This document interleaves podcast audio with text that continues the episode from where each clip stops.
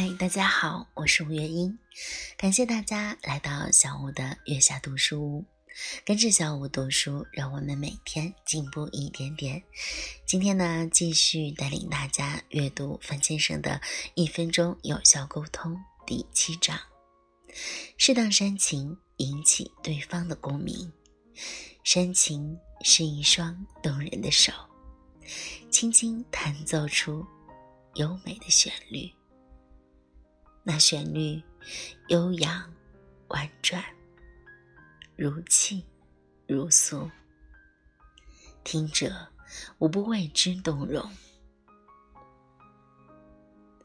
煽情就像一个万花筒，里面装有很多意想不到的东西。很多时候，看似很僵的局面，如果运用煽情，就会达到意想不到的结果。二十四岁对一个年轻的姑娘而言是一个美好的时期，但是对康妮而言，却是悲剧人生的开始。这天，康妮走在大街上，被一辆突如其来的大卡车撞倒在地。当时，因为突然冲出一辆车，卡车司机情急之下急踩刹车。卡车由于刹车太急而绕了个圈儿，将路过此地的康妮卷进了卡车轮，把他的四肢和骨盆全碾碎了。康妮出事后，请詹妮夫做自己的代理律师。詹妮夫接手案子后进行了调查。他发现肇事车辆存在质量问题。这个型号的车辆在近五年内出车祸的次数高达五十次，而且每次车祸都是因为急刹车时车子会在后部打转，不能停下来而造成的。随后，詹妮夫又弄到该公司卡车生产方面的全部技术资料，做好了打官司的充分准备。汽车公司的代理律师提出要庭外和解，并交给詹妮弗一张十万美元的支票，当做是对康妮的赔偿。詹妮弗当即拒绝了汽车公司的建议和支票。并对律师说：“你的赔偿距离我们的期望值太远，我们需要五百万美元的赔偿。”双方僵持不下，只能再次走上法庭。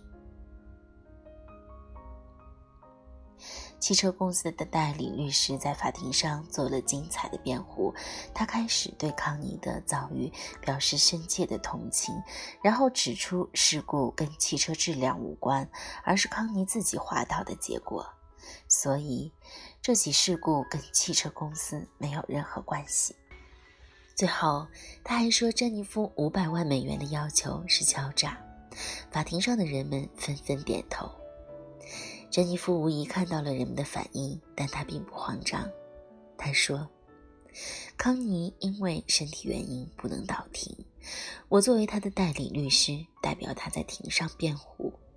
但是，在我辩护之前，我请陪审团和在座的各位看一段录像。”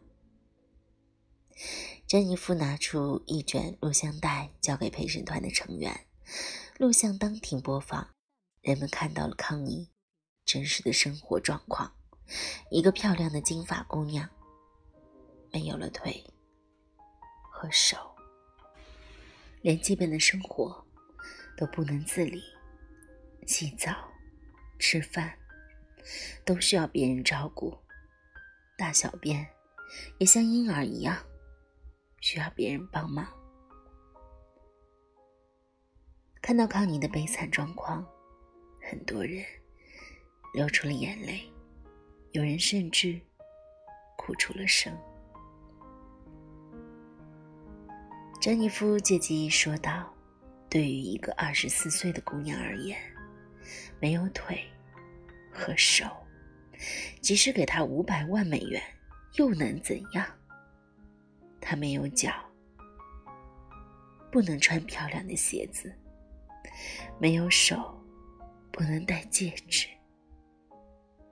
即使有高级轿车和豪华别墅，会有人邀请他参加舞会吗？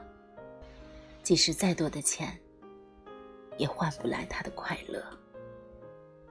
詹妮夫接着对陪审员说：“请恕我冒昧，我想，请问在座的诸位，如果有人给你们五百万美元，你们愿意交换自己的手和脚吗？”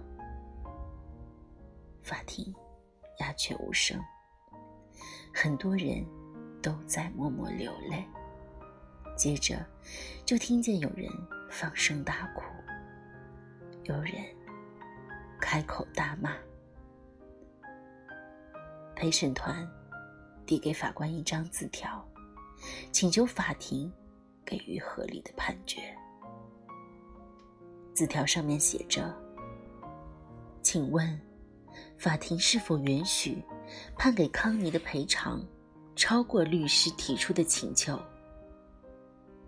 接着，法庭公布了审判结果，支持陪审团的意见。康妮应该得到六百万美元的赔偿。这笔赔偿成为纽约有史以来因为人体伤害而得到的最高赔偿金。詹妮夫顺利争取到康妮的赔偿金的关键，就在于他懂得使用煽情的方法，通过展示康妮的悲惨生活，打动了陪审团和法官。成功的争取到了想要的结果。在沟通中，如果能用煽情的办法打动对方，带给对方真实的感受，引起对方的情感共鸣，就一定有助于实现自己的目标。